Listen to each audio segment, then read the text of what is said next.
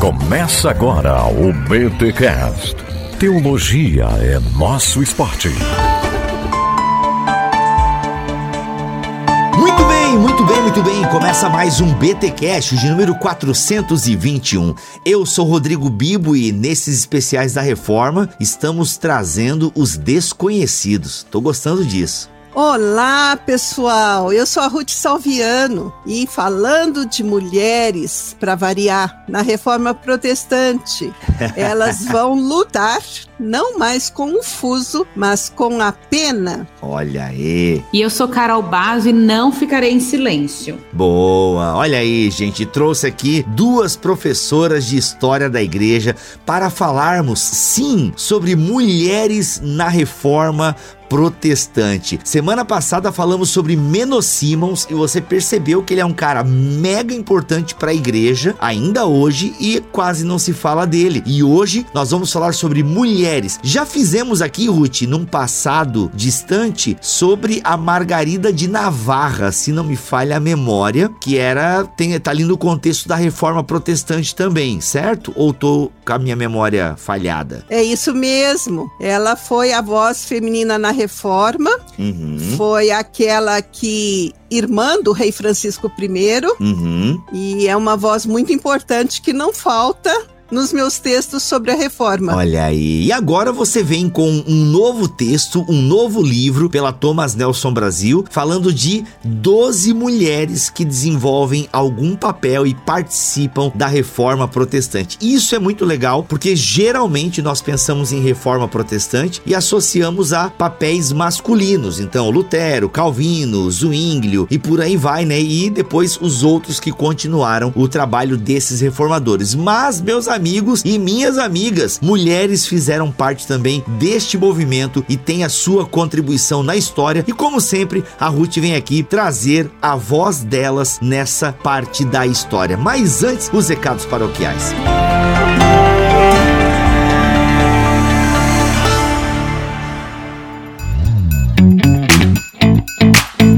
Em mais uma semana estou eu aqui entregando os recados paroquiais para você. E olha só, lembra que semana passada eu falei para você fazer a pré-compra do livro Nova Mentalidade, conversa em torno da carta de Paulo aos Filipenses, o novo livro da família Bibotal, que eu já falei de todas as qualidades do livro, você pode fazer sua pré-compra lá na Amazon. Mas olha só, você que tá em São Paulo ou que você tem a possibilidade de vir a São Paulo, você tem a possibilidade de participar do lançamento ao vivo deste livro lá na sede da Assembleia de Deus em Guarulhos, no Ministério Madureira, no dia 5 de dezembro, às 10 horas da manhã. Olha só o que, que vai rolar lá. Vai ter o Bibo Talk Show com o Rodrigo Bibo, o vulgo chefinho daqui, o pastor Cacau Marques e o Paulo Uom. É isso mesmo, você vai ter os três participando do lançamento do livro lá na Assembleia de Deus de Guarulhos, do Ministério Madureira. Marca aí, 5 de dezembro, às 10 da manhã. E olha só, se você está interessado, se você quer fazer isso, tem o link para a inscrição aí na descrição deste BTcast, o BTcast 421.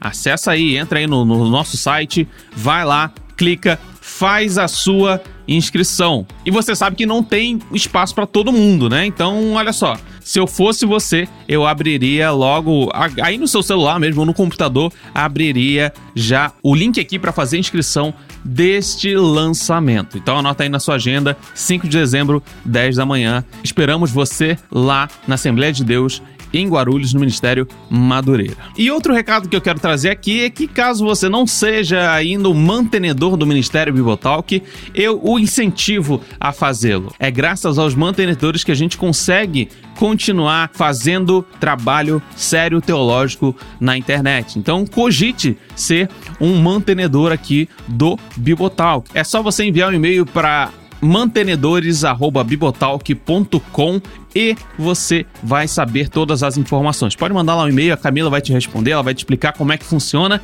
e você também vai poder participar desse ministério. Tem o grupo do Telegram para você poder interagir com outros ouvintes e conversar e falar sobre os episódios, falar de outras coisas teológicas. É muito legal, as pessoas sempre interagem lá dentro. Mas caso você seja uma daquelas pessoas que não quer muito mais um grupo para poder interagir, tem também a lista de transmissão. Então você vai receber as atualizações sobre o Ministério Bibotalk através dessa lista de transmissão lá no Telegram e é silenciosa. Ninguém vai interagir com você.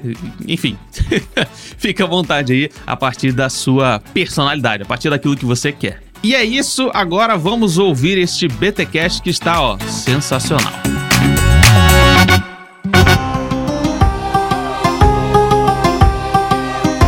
Muito bem, Ruth. E aí? É muito difícil nós é, ouvirmos falar sobre mulheres na reforma protestante. A Carol mesmo, né, dá aula de história da igreja e também percebe essa dificuldade das mulheres. E a Ruth, né, tem esse ministério já de longa data, trazendo as mulheres é, da escuridão da história para a luz. E isso é muito bom. Parabéns por isso, Ruth. Bem, toda vez que você vem aqui no BTcast, eu rasgo essa seda porque é um trabalho maravilhoso que você faz. Enfim, vamos para o conteúdo que é o que o pessoal tá buscando aqui. Carol, assuma a dianteira desse podcast aqui. Vou apertar o mute no microfone e quando quiser eu tiro do mute aqui. Mas simbora, hein? Quem são essas mulheres? Obviamente não falaremos das 12, mas aí, quais vocês trouxeram pra gente pensar um pouquinho e enxergar? Opa, não é que as mulheres ajudaram também na reforma? É isso aí, Bibo. É, a gente vai falar hoje sobre o primeiro capítulo do livro, não é isso, Ruth? Que aí a gente decidiu ficar é. mais com as mulheres que produziram teologia de alguma forma, estiveram envolvidas com a questão teológica é, durante a reforma. Agora, primeiro, vamos parabenizar a Ruth, né? Como o Bibo já falou, mais um livro. A Ruth lança livro quase todo mês, né?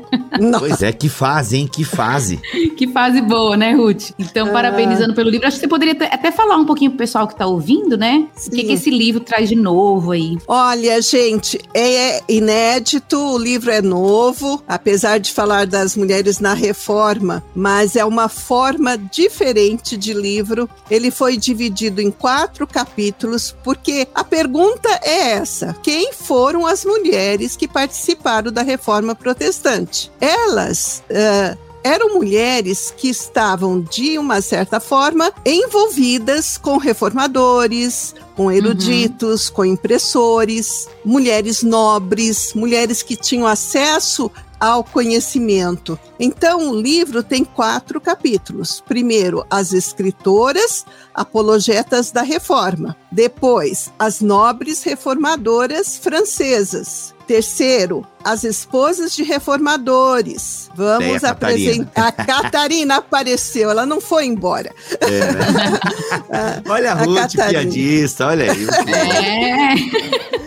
Então, nós temos duas Catarinas, uma que talvez vocês uh, não conheçam, porque quando eu falei um pouquinho sobre ela, eu nem a coloquei como esposa de reformador, mas ela foi. Catarina Zell, de Estrasburgo, Sim. e Catarina Vombora, famosa esposa de Lutero, e dessa vez trazendo também a esposa de Calvino, a Idelete ah, de Biri. Legal. Então, e terminando com algo assim que até para mim foi inédito, a descoberta das mártires da reforma. Hum. Rainhas e mártires na Inglaterra. São vozes expressas no salão protestante. Uma esposa do Henrique VIII e outras duas discípulas, uma que assume também o reinado por apenas nove dias, mas é a que ilustra a capa do livro. Ela vai para o cepo, né? Então, Machado vai decepar, cortar o seu pescoço, porque ela não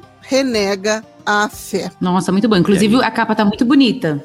É. Então tá de parabéns aí da God Books e a Thomas Nelson, né? É, muito bom. É, a Thomas Nelson não brinca em serviço, tá, gente? A verdade é essa. Parabéns, Ruth. Legal. E é legal, Ruth, também assim, é deixar bem claro que esse é um livro inédito seu, né? A Ruth já teve é, livros lançados por outras editoras e tal, e alguns deles estão sendo relançados por outra editora. Esse não, esse Reformadoras é um conteúdo novo de Ruth Salviano, então presta atenção. Você não tem esse livro. Ah, eu já comprei em 2012, Não, não, você não tem esse livro da Ruth ainda.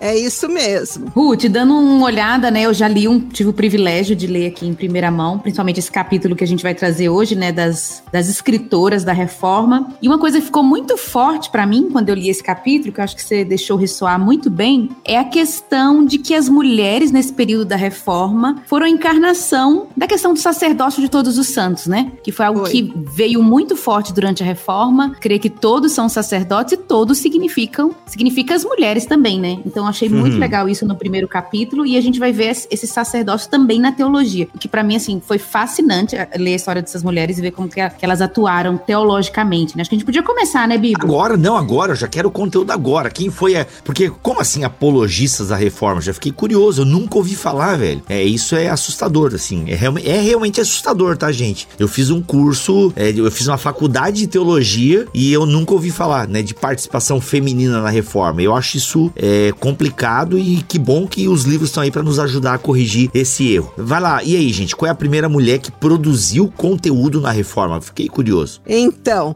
elas realmente, como eu disse na minha frase inicial, elas abraçam, né, essa reforma e elas começam a escrever e lutar, não confuso, mas com a pena. Por quê? Porque sempre tem o papel feminino que o símbolo da sujeição da mulher estava na roca nessa época e no fuso. Então, uma mulher que estava se metendo em assuntos não próprios a elas, era aconselhado que elas fossem cuidar do fuso, cuidar da casa. É, eu tô ouvindo tu falar fuso, eu tô com fuso horário na cabeça. Você né? tá confuso, né, Bibo? Eu tô confuso. confuso. Mas o fuso é, sabe aquela roca de fiar, né? Que tem hum, as, as imagens tecido, né? antigas, é, hum. as imagens antigas, medievais, modernas, sempre a mulher ali naquela roca, naquela roda que ela tá ali fiando e elas produziam suas roupas, suas vestes, né? Uhum. Então elas começam a lutar, porque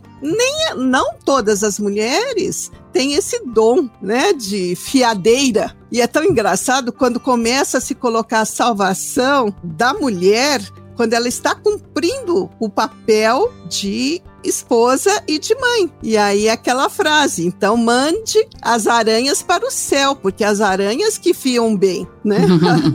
Então manda Sim. as aranhas para lá. Então é interessante isso, porque a gente tem aqui o contraste do homens que defendem as mulheres, uh, o conhecimento das mulheres, como Erasmo de Roterdã, ele defendia que a mulher devia se instruir e Sim. devia não somente trabalhar na seda, tapeçaria, mas estudar, porque o estudo incentiva toda a alma. E temos também o Ângelo Poliziano, um dos gigantes da literatura do século XV, que ele elogia uma veneziana, que é a única donzela que ele conhece, que em vez de pegar a lã, pega o livro. Em uhum. vez de pegar o ruge para se maquiar, pega uma pena. Em vez de bordar, ela escreve. Em vez de empoar a face, ela cobre papel com tinta. Então são essas mulheres que levantam as mentes acima de suas rocas e fusos e vão se aplicar à ciência e ao estudo. Olha aí, olha aí, muito bom. Então vamos para é Árgula, Ruth, o nome? Árgula, Árgula. Isso. Quem já ouviu falar de Árgula von Grumbach? Árgula Eita. era uma bávara da Baviera. É uma região perto da Alemanha. Ah, se é perto da Alemanha, então o sobrenome, o sobrenome dela é Grumbach. Grumbach. Grumbach. Isso, fala bonitinho aí, Bibo. é que a gente é do movimento do Ariano Suassuna, a gente fala brasileirado, né, Ruth? É. Não, mas eu também, ah, gente, não, pelo eu, amor de Deus. É tudo aportuguesada aqui, viu? É porque como eu estudei numa faculdade luterana, então eu tinha um professor chamado Schwambach, e a terminação é igualzinho da Árgula, entendeu? É, então, não, é, certo. Olha aí, viu? A árgula von Grumbach é interessante como essa árgula ela foi valente. Olha a historinha dela, que coisa interessante. Ela é uma menina educada num lar de nobreza, mas não alta, uma nobreza média. Ela ganha uma Bíblia do pai dela. Antes da Bíblia traduzida por Lutero. Uma Bíblia num dialeto alemão, mas não era a Bíblia de Lutero. E os confessores, os sacerdotes falam para ela, falam para os pais: não, ela não deve ler isso. Não era bom que as mulheres estivessem lendo Bíblia, ainda mais uma criança. Então ela não lê, mas quando ela começa a ler, ela não para mais. E ela é chamada a Bíblia ambulante da Alemanha. Caraca. Por, é, Legal. Ela, eh, ela começa nos escritos dela, ela foi, gente, a best-seller da reforma. Ela escreve cartas que viram panfletos e como que era divulgado nessa época? Uh, tinha correio, vinha o livro, você pedia? Não aqueles panfletos eram lidos nos mercados públicos. Então a gente não tem ideia do alcance, até onde atingia Sim. a mensagem dela, né? Então é bem interessante isso. E, e a Árgula, ela vai se interessando pela doutrina da reforma, vai abraçando a doutrina, como a Carol falou, o sacerdócio universal de todos os crentes. Parece que é o que mais empolga as mulheres, porque elas vão direto a Deus, elas que estão mais libertas, ela se sente muito bem com essa salvação pela fé, pela graça. É, é muito lindo a atração Sim. que a reforma exerce uhum. nessas mulheres, né? E aí, Ruth, eu ia te perguntar, porque ela defende, achei tão interessante, você colocou no livro, é. é uma característica dela e do trabalho dela, ela defende um professor, né, que, que é preso por defender as ideias da reforma, e aí ela escreve uma carta pública, né, para a universidade, defendendo defendendo Lutero, Melanchthon. Acho super interessante. Ela, ela entrou na briga da época mesmo, né? Ela comprou a briga. Ela diz assim: Eu esperei. Eu sei que a mulher tem que ficar calada. E eu esperei, mas ninguém se manifestou. Então eu falo, né? Então eu acho muito interessante isso, porque tinha a, a universidade, né, que expulsa esse professor só porque ele está transmitindo as ideias de Lutero, as ideias da reforma, e aí ela não se conforma, ela acha uma injustiça. Como assim? Uhum. Né? Como assim ele vai ser expulso? É a Universidade de Ingolstadt deve ser assim na pronúncia do Bibo, engostar, ela uh, compra a briga mesmo. Ela sabe que aquele professor foi julgado, foi condenado, foi preso, foi exilado por divulgar as ideias reformistas. Então ela escreve uma carta pública para a universidade, ela defende a reforma e ela diz: "Eu nunca vi Jesus perseguindo ninguém, prendendo ninguém. Que história é essa, né?" E Sim, dá quando... até a impressão que ela lutou muito contra essa questão da tortura, né? Que é bem típico da, do período medieval, né, Ruth? É, ela fala: "Não, na Bíblia não existe nada disso". E ela se apega muito a Mateus 10:32 que diz do sacerdócio de todos os crentes, não dos homens. Ela fala: uhum. todo que me confessar, qualquer um que me confessar, quem quer que me confessar, homem, mulher, jovem, criança, então se aplica a mim. Eu estou confessando. E eu então tenho o direito de falar. Ô Ruth, eu tô, eu tô percebendo aqui, desculpa te interromper, a Ruth acaba de falar, eu tenho o direito de falar e eu, eu interrompo ela. ai, ai, ai, essa foi ruim. Não, mas é que eu quero só situar, é, a gente tá falando aqui de Lutero, Melanchthon e tal, mas eu tô vendo aqui no teu livro que ela tá atuando bem no início da reforma mesmo. Então, assim, é 1523, por exemplo, essa situação aí, é em 1523. Então a parada tá acontecendo ainda. É na onda da reforma forma mesmo. Justamente, até tem um trecho que você coloca aqui. Tal fato era inédito, uma mulher se intrometendo na política e na religião, e ela estava bem ciente disso, informando que reprimira sua incli suas inclinações e, mesmo com o coração pesado, nada fizera, porque Paulo escreve que as mulheres devem guardar silêncio e não falar na igreja. Mas como nenhum homem se manifestou, sentiu-se constrangida. Olha aí. E ela aproveita, ela escreve, ela quer, é interessante, ela fala: "Eu vou até a Alemanha. Eu vou uh, debater com vocês. E vocês não precisam usar a Bíblia de Lutero. Usa a que vocês têm aí. Eu vou. É, é uma, uma confiança tão grande no conhecimento dela. Ela cita mais de 80 textos bíblicos naquela carta. E essa carta é divulgada e vira, como eu falei, best-seller. Dezenas de milhares de cópias da, das cartas circulando, né? Então nós temos aí uh, a carta dela que não é respondida. Eles não se dignam sequer a responder. A única pessoa que responde, eu acho tão interessante, é um estudante. A gente pensa no seminarista, Bibo. Sabe, Sei. o seminarista que chega e começa a aprender um pouquinho já acha que sabe tudo, né? Ah, total. Uhum. Essa, essa, estupidez aí faz parte do coração do seminarista. E, e, esse seminarista, ninguém responde, ela, continua, ela vai publicando os panfletos que ela quer que todos saibam das verdades bíblicas e o estudante vai responder a ela. Mas ela fica brava porque ele ela diz assim para você: "Como assim? Você a única, você é o mestre das letras e a única coisa que você fala para eu fazer é obedecer ao meu homem, é cuidar dos meus serviços de casa, como se eu não soubesse fazer isso. Nossa, né? que Mas, atual. É, muito atual. Aí ela diz: ele me diz para cuidar do meu fuso. Obedecer ao meu homem, de fato, é apropriado. Mas se o meu homem, ela quer dizer, se o esposo dela a afastar da palavra de Deus, em Mateus 10 é declarado: casa e filhos devemos abandonar e somente a Deus honrar. Nossa, e, muito bom. É. Gostei demais de, dessa parte dela aí.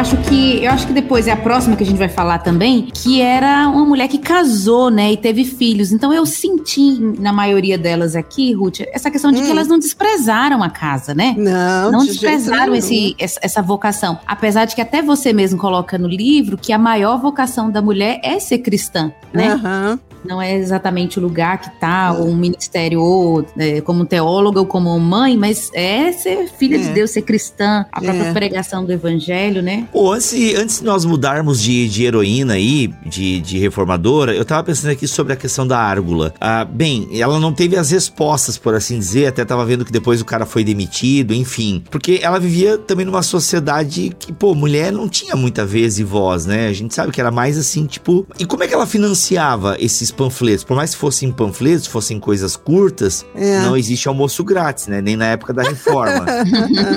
Tem alguma informação dessa Não, ela, ela, ela não era uma pessoa pobre. Ah, ela sim. vinha da nobreza, ela casa com o marido dela, ele é tipo um prefeito, um administrador de uma cidade. Uhum. Então ela não é assim uma pessoa pobre, mas o que eu acho interessante é o que que acontece quando ela publica essa carta, a pressão que fazem com o marido, porque que você permitiu. E hum. autorizam o marido até a bater nela.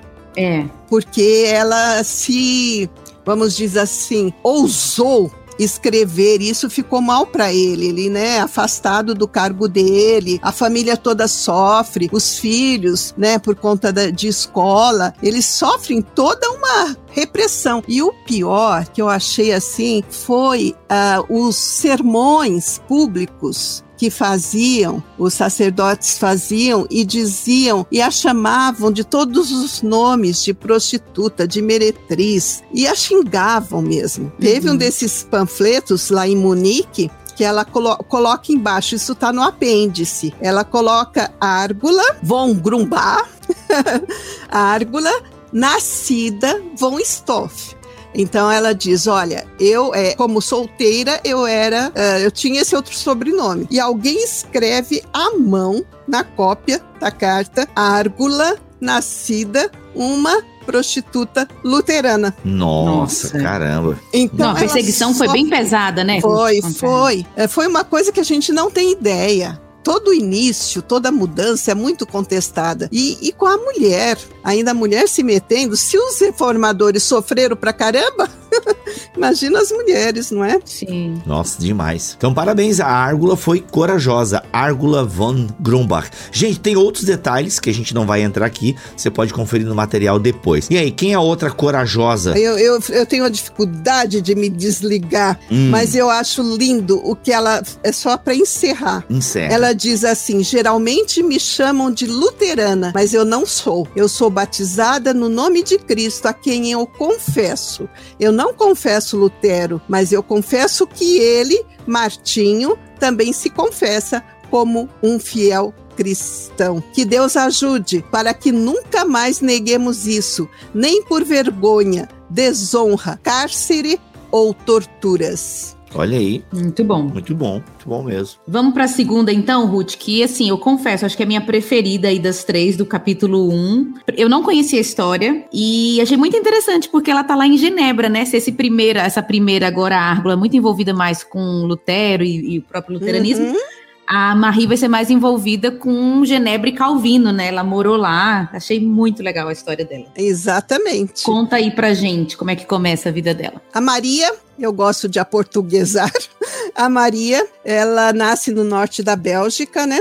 Uma família católica da baixa nobreza. Ela, como a maioria das jovens daquela época, ela foi destinada à vida religiosa. Nós vemos Uhum. muito isso nessa época, né? Às vezes freiras, porque ah, eu- é o que eu falei, quem que é atingido pela mensagem da reforma? Nos conventos, elas tinham acesso à literatura. Sim, Os escritos de Lutero chegavam lá, eu não sei como, mas chegavam. Até contraba- contrabandeados, né?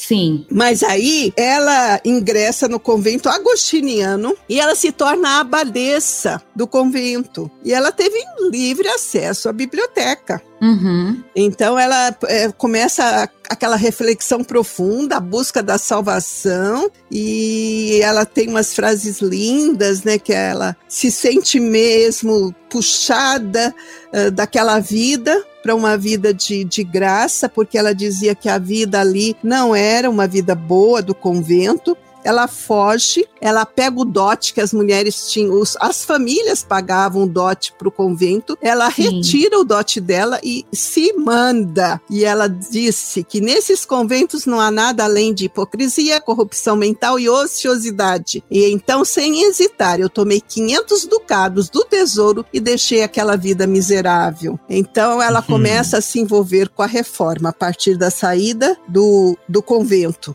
Ela se refugia em Estrasburgo, se casa com um pastor, ex-agustiniano também, como Essa Lutero. parte é interessante, né, Ruth? Porque É, parece que ela teve também, igual eu falei, um casamento legal, né? Ela acompanha ele, estão bem Sim. juntos. Acho que você colocou no livro, né, que os dois foram casal, um ministério pastoral na Igreja Reformada, né? O primeiro casal francês Sim. a aceitar o ministério pastoral, né? é um dos mais antigos. É, e o- é o casamento que coloco aqui, que é duplo celibato, né? A ex-freira que casa com o ex-padre. É bem interessante isso. Ah, e, se casaram, continuam celibatários, né? Sacanagem. Um para o claro. outro. claro. Mas você sabe que acho que é na Igreja Católica que eles falam isso, né? Que existe o celibato mesmo, mas existe o celibato no sentido de pureza é, no casal, né? Eu sou só seu, você é só meu e de mais ninguém. Bonito, né? Ficou É, a romântico. minha piada não foi tão bonita assim, foi mais uma piada boba mesmo, mas esse sentido aí é mais legal. É por isso que o podcast faz sucesso, né, Biba? É. As piadas aí quinta série estão aqui pra isso, né? É, é- Mas é, realmente, ela- eles têm uma união bonita, porque ela trabalha, como ela tem a cultura, ela até ajuda o marido em traduções de textos bíblicos do hebraico, né? E eles têm Uhum. cinco filhos, mas Caraca. ela fica viúva e se Eita. casa. O que essas mulheres da- na reforma se casam? Teve uma que casou com os três reformadores, né? Ia morrendo um, já indicava, ó, ela é boa. ela não é tagarela, ela é submissa. Então já tinha aquela relação. Ó, ficou viúva, tô lá. Meio por aí, né? Só que no caso ela já era consórcio contemplado, né? Porque ela teve cinco filhos, né? Com, com o primeiro marido, é isso? Sim. Sim. Ah, Consórcio entendi. contemplado. É, Leva mais o outro- cinco junto. É, o cara pega, né, vem ela e mais os cinco filhos, já é consórcio contemplado. Olha aí, ó, que da hora, mano. Mas essa galera tudo que não casava, de repente agora pode casar, mano, é isso aí. Pega a viúva com cinco filhos mesmo e se embora, fazer mais cinco. Mas é Não. isso mesmo. É isso mesmo. Porque o que que acontece? Quem seriam as, as, vamos dizer assim, entre parênteses, as doidas que iam casar com reformadores perseguidos? É verdade. Caramba, é Né? verdade, também. ex-monjas. É verdade. Uhum. É verdade. É, tanto que na história de Menno Simons a gente vê isso, né? Ele é um cara que não morreu, a gente viu isso na semana passada. Ele não cara- morreu, vivo? Não, não, é claro. Ai, eu não podia perder. Eu digo que ele não foi, ele não foi martirizado. E o cara fazia parte do movimento anabatista, que era. O pessoal era assassinado a todo, todo momento aí, né? E ele não, ele morreu de morte morrida mesmo, assim. Isso aqui era a família do cara também, viajava pra cima e pra baixo com ele, né? Fugia da perseguição. Então realmente é isso, ó. É, tem, que, tem que encarar essa vida louca do ministério aí. Então, simbora. Continua, Ruth, vai lá. E aí, é, depois que o, o marido morre, né? Após ficar viúva, ela se casa com Antônio Fromen, que era diácono do Fário, daquele que puxa a orelha de Calvino quando Calvino quer ficar descansando, Uhum. e ele fala: É. Ó, maldito. Libera uma maldição. seu descanso." É, é forte. E esse marido, o, novo marido dela, é diácono desse outro. William Farrell, né? É, do, do reformador, que também se torna pastor, né? Então eles se Uhum. mudam para Genebra e ali eles vão apoiar o movimento da reforma que era pequeno, como a gente fala, tá aqui tá tudo começando, né? E vai ocorrer uma, uma revolução muito grande entre protestantes e o clero, e ela é uma historiadora. Ela vai descrever toda essa essa guerra, né, essa revolução que houve, e ela defende muito os reformadores. E por isso que a gente fica triste, não sei se você não ficou, né, Carol? Com Sim. o que fazem com ela.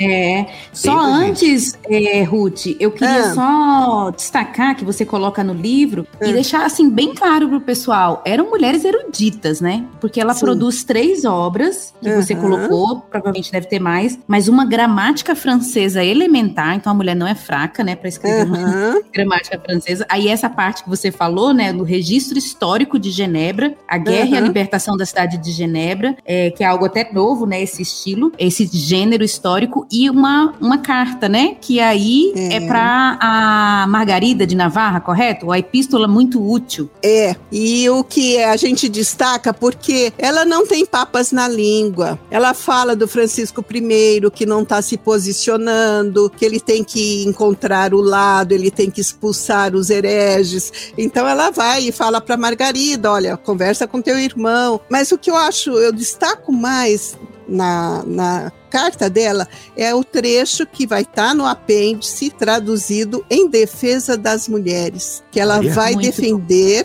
uma participação mais ativa das mulheres na sociedade e na igreja, tendo Uhum. o mesmo acesso aos estudos que os homens. Revolucionário isso, hein? Ô, Ruth, é ela que fala, eu, eu li, mas eu não lembro, é, que não tem dois evangelhos? Um para o homem e para a mulher. Eu achei É. muito interessante isso. É igual você É. falou, tem coisas que elas escreveram na época da reforma, né? Saindo do período medieval, que faz Nossa. sentido para nós hoje. Elas Eu falam achei. cada uma. Uma coisa que eu achei demais também, quando fala assim, por que, que vocês ficam com a figura de Eva? A mulher é a herdeira de Eva, que levou o homem à tentação. Se nós temos um Judas que traiu Jesus, um Pedro que negou Jesus, né? Uhum. Então, por que essa, vamos dizer, esse peso tão grande nas costas das mulheres? Elas Sim. falam umas coisas muito interessantes. Olha aí, ela estava questionando Paulo já, hein? Já, aí, mas direto, Bibo. Elas bom.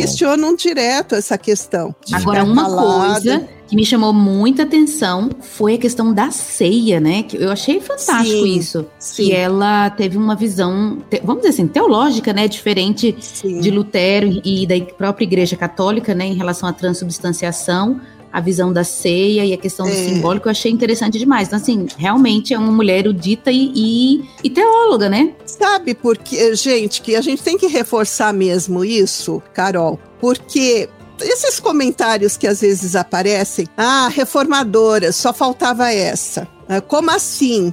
Uhum. Mas quando você pega, estuda, vai lá, procura conhecer, pesquisa, quando ela fala, enquanto tá o Lutero com Zwinglio debatendo a questão da ceia, se esse é o meu corpo, se é em memória, se é uhum. literal, se transforma, se é transubstanciação, consubstanciação, elas já estão tão seguras né? A, a, Maria vai dizer o seguinte: você não deve pensar que essas palavras santas e puras que Cristo falou, este é o meu corpo que é dado a você, fazer isso em memória de mim, cria qualquer coisa além de pão que tomamos em memória da morte de Jesus. Sim. Então já ela não tem dúvida. Ela não entra, é, porque parece que fica até mais fácil de entender quando você não quer entrar muito na exegese e em tanta coisa. É verdade, é tá verdade. Uhum, muito simples, né? Muito bom. Agora e fala, que eu te interrompi, né? Acho que você ia falar sobre o que, que aconteceu com ela no final, porque a, é... a Árgula foi muito perseguida, né? E Agora, e só que a, a, a Maria está em Genebra. É, porque o que, que acontece com ela? Quando ela publica, quando ela escreve a carta para a rainha Margarida de Navarra e, e defende as mulheres, ela tem uma rejeição não somente do clero, mas dos próprios protestantes. Uhum. Olha né? aí. Dos olha próprios aí. calvinistas. Então ela está sendo desprezada pelos dois lados. E eles vão dá um também um exílio para ela, ela tem que sair da cidade e a carta, inclusive, porque foi publicada, o impressor é preso, as cópias dessa carta são destruídas, ainda que sobrou alguma coisa para a história ver que ela escreveu, que ela existiu, uhum. porque foram destruídas as cartas da, uh, as cópias da carta, né? Caraca, a, que sinistro. É, faziam isso. E aí ela fica eu imagino a tristeza, ela está ali defendendo o tempo todo os reformadores, porque a carta ela escreve, porque a rainha Margarida de Navarra quer saber por que que Calvino e Fário foram expulsos de Genebra. Uhum. Tem uma época aí, né? A história nós não vamos entrar nisso, mas eles são expulsos. E a Margarida Sim. de Navarra vai, per perguntar. E ela responde assim com uma firmeza uh, que são cal caluniadores, adversários da verdade, né? Mas ela se posiciona a favor dos reformadores. Isso. E os próprios reformadores a transformam na primeira vítima de censura por parte do protestantismo, imitando a postura historicamente mantida pelo catolicismo romano ao longo de sua existência. Uhum. Eu digo que ela não se cala, mesmo assim irrita os reformadores. Eles vão considerá-la uma má conselheira para o marido. O marido é chamado uh, joio no meio do trigo e ele era um pastor consagrado que estava ali ajudando. E ele é transferido de cidade. Uhum. Mas ela tem um prêmio de consolação no final da vida dela, quase morrendo. volta para Genebra e Calvino pede que ela prefacie o seu sermão sobre o devido vestuário da mulher cristã, que foi o último texto que ela escreveu em 1561. É o prêmio de consolação para ela. Mas outro prêmio muito melhor Nossa. foi a história ter reconhecido em 2002 o nome de Maria Dentieri foi gravado no muro dos reformadores lá na cidade de Genebra. Ah, tá é certo. verdade. É, tem aquelas estátuas maravilhosas uhum. de Calvino, de Zwinglio, de Knox, tal, mas o dela é só o nome gravado em uma pedra, mas ela foi considerada uma teóloga. Ela uhum. foi considerada uma reformadora, uma reformadora, lá em Genebra. Sim. 2002. Muito bom. é, assim, acho que a galera precisa entender. Se você é um pouquinho ligado no mundo, e eu acho que eu sempre falo isso quando a Ruth tá aqui, né? Acho que a gente sempre tem que dar essa localizada. Ainda hoje, gente, ainda hoje, 2021, com todo o direito, liberdade de expressão e tal, as mulheres ainda em alguns contextos são silenciadas, não têm oportunidades, até mesmo no mercado de trabalho, né? A gente teve discussões no cinema, ah, até recentemente, de homens, atores ganhando mais que mulheres mulheres pelo mesmo filme e até mesmo mulheres com mais influência, enfim. Ah, então isso acontece em vários mercados e tal. Então imagina naquela época, tá? Então é muito significativo ela ter o nomezinho lá. É bem significativo mesmo nesse universo tão dominado pelo masculino que é a teologia e a igreja e por aí vai. Muito bom. Será que dá tempo da gente falar de mais uma? Olha, será que dá? Ou a gente deixa aquele gostinho? Porque não sei, vocês que mandam esse podcast é de vocês, que vocês querem. Acho que mais, em mais 15 minutos. A gente tá dando uma média de 15 minutos cada uma. Simbora. Vamos lá, vamos matar essa primeira parte aí. Vamos lá, simbora. Agora é quem, Ruth? É Olímpia Morata. É assim que fala? Olímpia Morata. Eu gosto dessa, Carol. Também gosto dessa muito, porque é uma Tem história que tu bem não diferente. gosta, Ruth? Não, só é, pra saber. Ruth, quer saber quem que você não gosta? Quem tá no Não final da lista? Gente, sabe o que, que eu faço? Eu tô aqui enxugando o livro do protestantismo brasileiro. Eu leio sobre uma presbiteriana, eu falo, ah, eu queria ter conhecido, eu queria ser amiga dela. Nossa, eu me empolgo com todas. Mas a Olímpia, qual que é a- o destaque dela? Ela estava na corte de Ferrara, uma corte do filho da Lucrécia Borgia, filha do Papa Alexandre VI. Então ela viveu ali naquela corte, ela era erudita, ela Uhum. conhecia grego, o latim, é uma famosa humanista. E ela foi considerada a mulher mais culta da Europa naquela época. Uhum, Olha. E não é mulher, ela era adolescente. Ela debatia sobre Cícero, sobre os clássicos. E ela, eh, ela vivia um dilema, porque o pai dela era protestante. Mas ela não queria saber de estudar Bíblia, Novo Testamento, Antigo Testamento. Ela disse que dava preguiça, né? Uhum. Mas eh, o que, que acontece na vida dela? O pai está à morte, ela vai cuidar do pai. E quando o pai dá aquele testemunho de firmeza na fé tão grande na hora da morte, ela se converte. Aí ela se converte. Porque ela Uhum. percebe que aquilo é muito bom. E ela diz uma frase que eu acho muito linda. Foi grande a escuridão que envolveu o meu espírito, até que Deus a rasgou com sua graça e deixou iluminar sobre mim a luz de sua sabedoria divina. Eu pude experimentar em mim mesma como ele guia a história humana. Vocês sabem, enquanto eu estava abandonada, desamparada, aí ele me provou que ele é pai, senhor protetor dos órfãos. Acredite-me, nenhum amor paternal pode ser comparado amabilidade e cuidado que Deus teve para comigo. Ah, somente então eu reconheci toda a minha tolice. Louco. Que Ela- legal, porque ela joga tudo no lixo, né? Toda a erudição dela É, anterior, ela né? joga mesmo. Ela se transforma. É um exemplo de transformação tão grande, porque ela era uma menina, adolescente, famosa, culta, que só queria saber de estudo. Ela disse: Ah, essa história de roca, de fuso, isso são objetos inanimados que não me falam nada. Eu quero a ciência, eu quero o estudo. E ela queria agradar todo mundo, ela queria ser querida por todo mundo. E ela descobre que quando Deus deu esses talentos para ela, foi para ela usar no reino dele. É interessante a mulher descobrindo a sua identidade. A Olímpia, ela descobre para que eu nasci, qual o propósito de Deus na minha vida. Eu estudei tanto, Uhum. eu sei o grego, é, eu, eu tenho tanta cultura, onde que eu vou usar isso? E, e é lindo o que acontece na vida dela, né? Muito legal. Agora conta, Ruth, porque parece que ela, def- ela ajudou, assim, né, é, a, a defesa da reforma em relação aos escritos de Lutero e também trabalhou é, defendendo os huguenotes, né, os protestantes franceses da perseguição, né, pela posição dela e tudo. Sim. Caraca.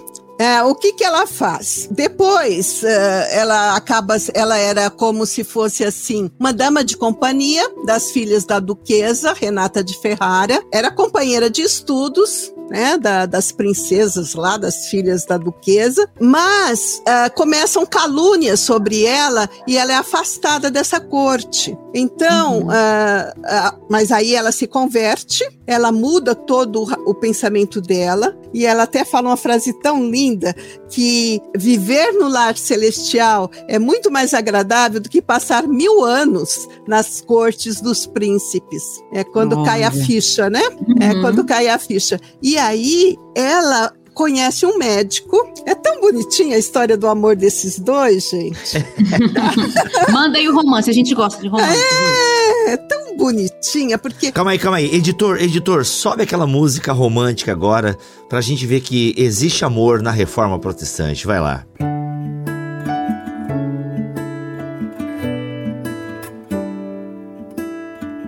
Existe amor.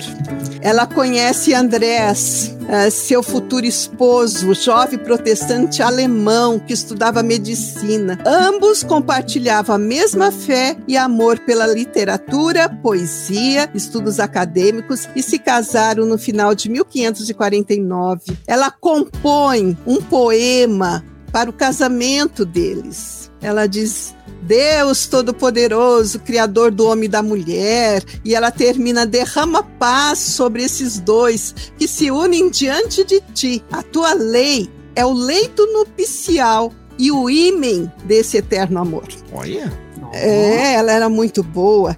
E aí a, a Inquisição ferve ferve ali em Ferrara. Muitos protestantes são presos, outros têm que fugir. E o casal escolhe fugir porque, como ele era alemão, ele podia voltar para a cidade dele. E eles fazem uhum. isso. Eles voltam. Eles voltam, mas passa um tempo de tranquilidade na cidade natal, relativa paz por quatro anos, mas aí começa a guerra na Alemanha, entre as cidades alemãs. E aí ela tem que fugir da guerra. Gente, uh, incendeiam as casas, a peste chega, o marido fica doente, ela toda esfarrapada, fugindo ali. Ela passou assim por muito, muita batalha, muita luta física mesmo e com doença pegou uma febre que ela não se livrava da febre. Eu até usei, quando eu escrevi um artigo sobre a pandemia, eu usei a Olímpia, porque hum. o que ela coloca é parece que ela está na, na, pandemia. Ela fala: o meu corpo todo dói, eu não consigo respirar direito. Nossa. Eu perdi todas as forças. Olha o que ela fala: não sinto gosto pela comida. Nossa, é, era Covid.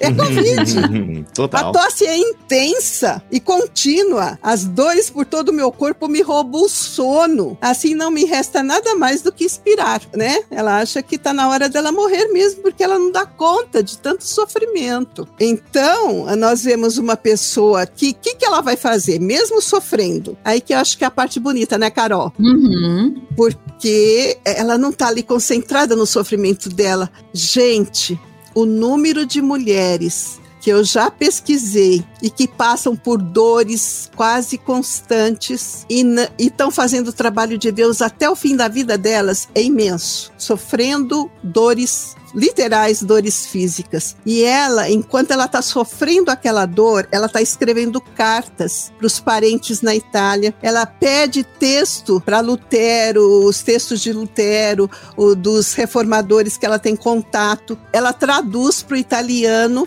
e manda para a Itália. Então ela está lá trabalhando e está compondo ela faz um saltério. Ah, era isso que eu ia pedir para você falar, que eu achei muito ah, bonito é lindo. O saltério, o que, que acontece? Havia saltério em latim, mas ela foi a primeira que fez em grego. E o grego do, a língua do Novo Testamento uniu os protestantes de vários lugares. Eles cantavam a mesma língua, na mesma língua. Então, o que, que é importante isso? Para a gente hoje talvez não represente nada, mas para aquela época, eu lembro, gente, quando a gente visita Israel, que às vezes uhum. a gente vai em algum lugar, que a gente escuta o grandioso és tu em alemão, em inglês, em português, em Sim. italiano, não é? eu nunca é fui, mas eu imagino que seja. É, é lindo, Carol, você ouvir várias línguas. Uhum. E, e, e diz que esse saltério dela uniu os protestantes e foi um recurso muito grande para o culto, porque eles podiam cantar. E o marido dela ajudava, era compositor, né? Acho que ele ficava com a parte musical e ela mais com a letra. Mas ela transforma os salmos de uma maneira muito linda para louvor a Deus. Olha aí, coisa legal, hein? Muito bom. Ruth, essa foi a primeira parte do teu livro né, de mulheres aí bem ativas, falaram, se expressaram, desafiaram o status quo do seu tempo em nome daquilo que acreditavam ser a verdade bíblica, ou seja, bem no espírito da reforma protestante mesmo. Agora, nesse livro aí, Reformadoras, você fala de mais nove mulheres, certo? E você já deu mais ou menos ali no começo. Esse livro, então, repetindo, gente, é um conteúdo inédito da Ruth, não tem lançado por nenhuma outra editora. É aí essa parceria da Thomas Nelson Brasil com a God Books e é um livro que não foi lançado por nenhuma outra editora. Ruth, só relembra para nós aí, por gentileza,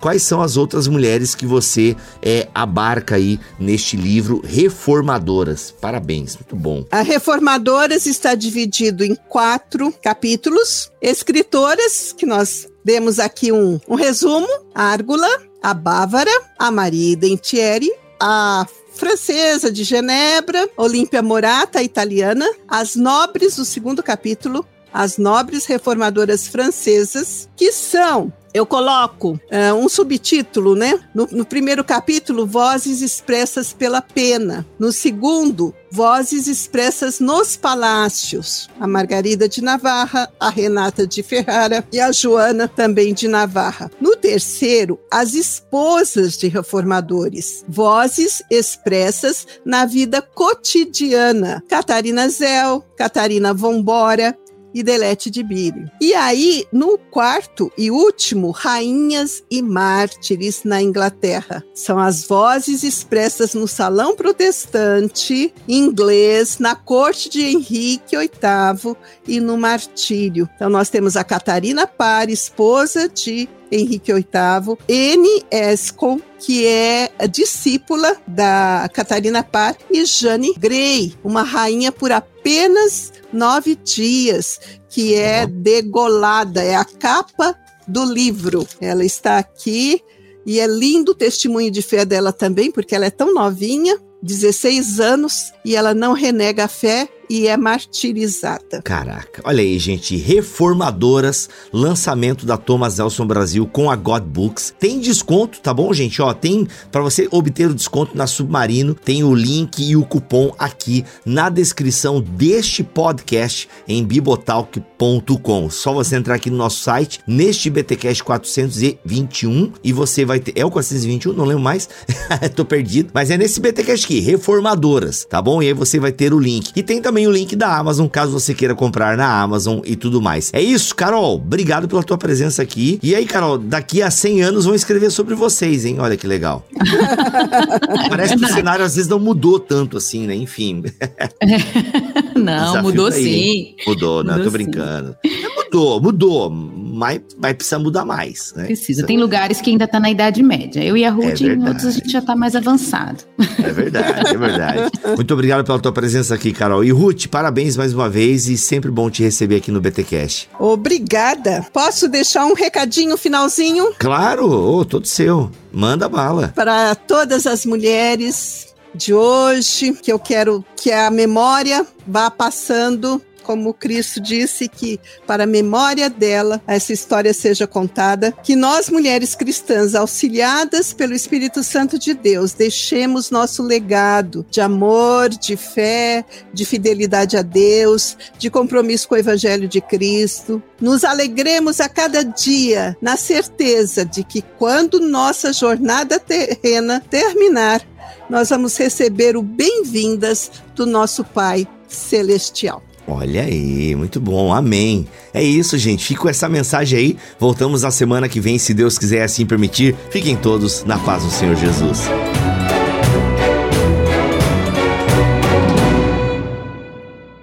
Este podcast foi editado por Tuller Bibotalk Produções.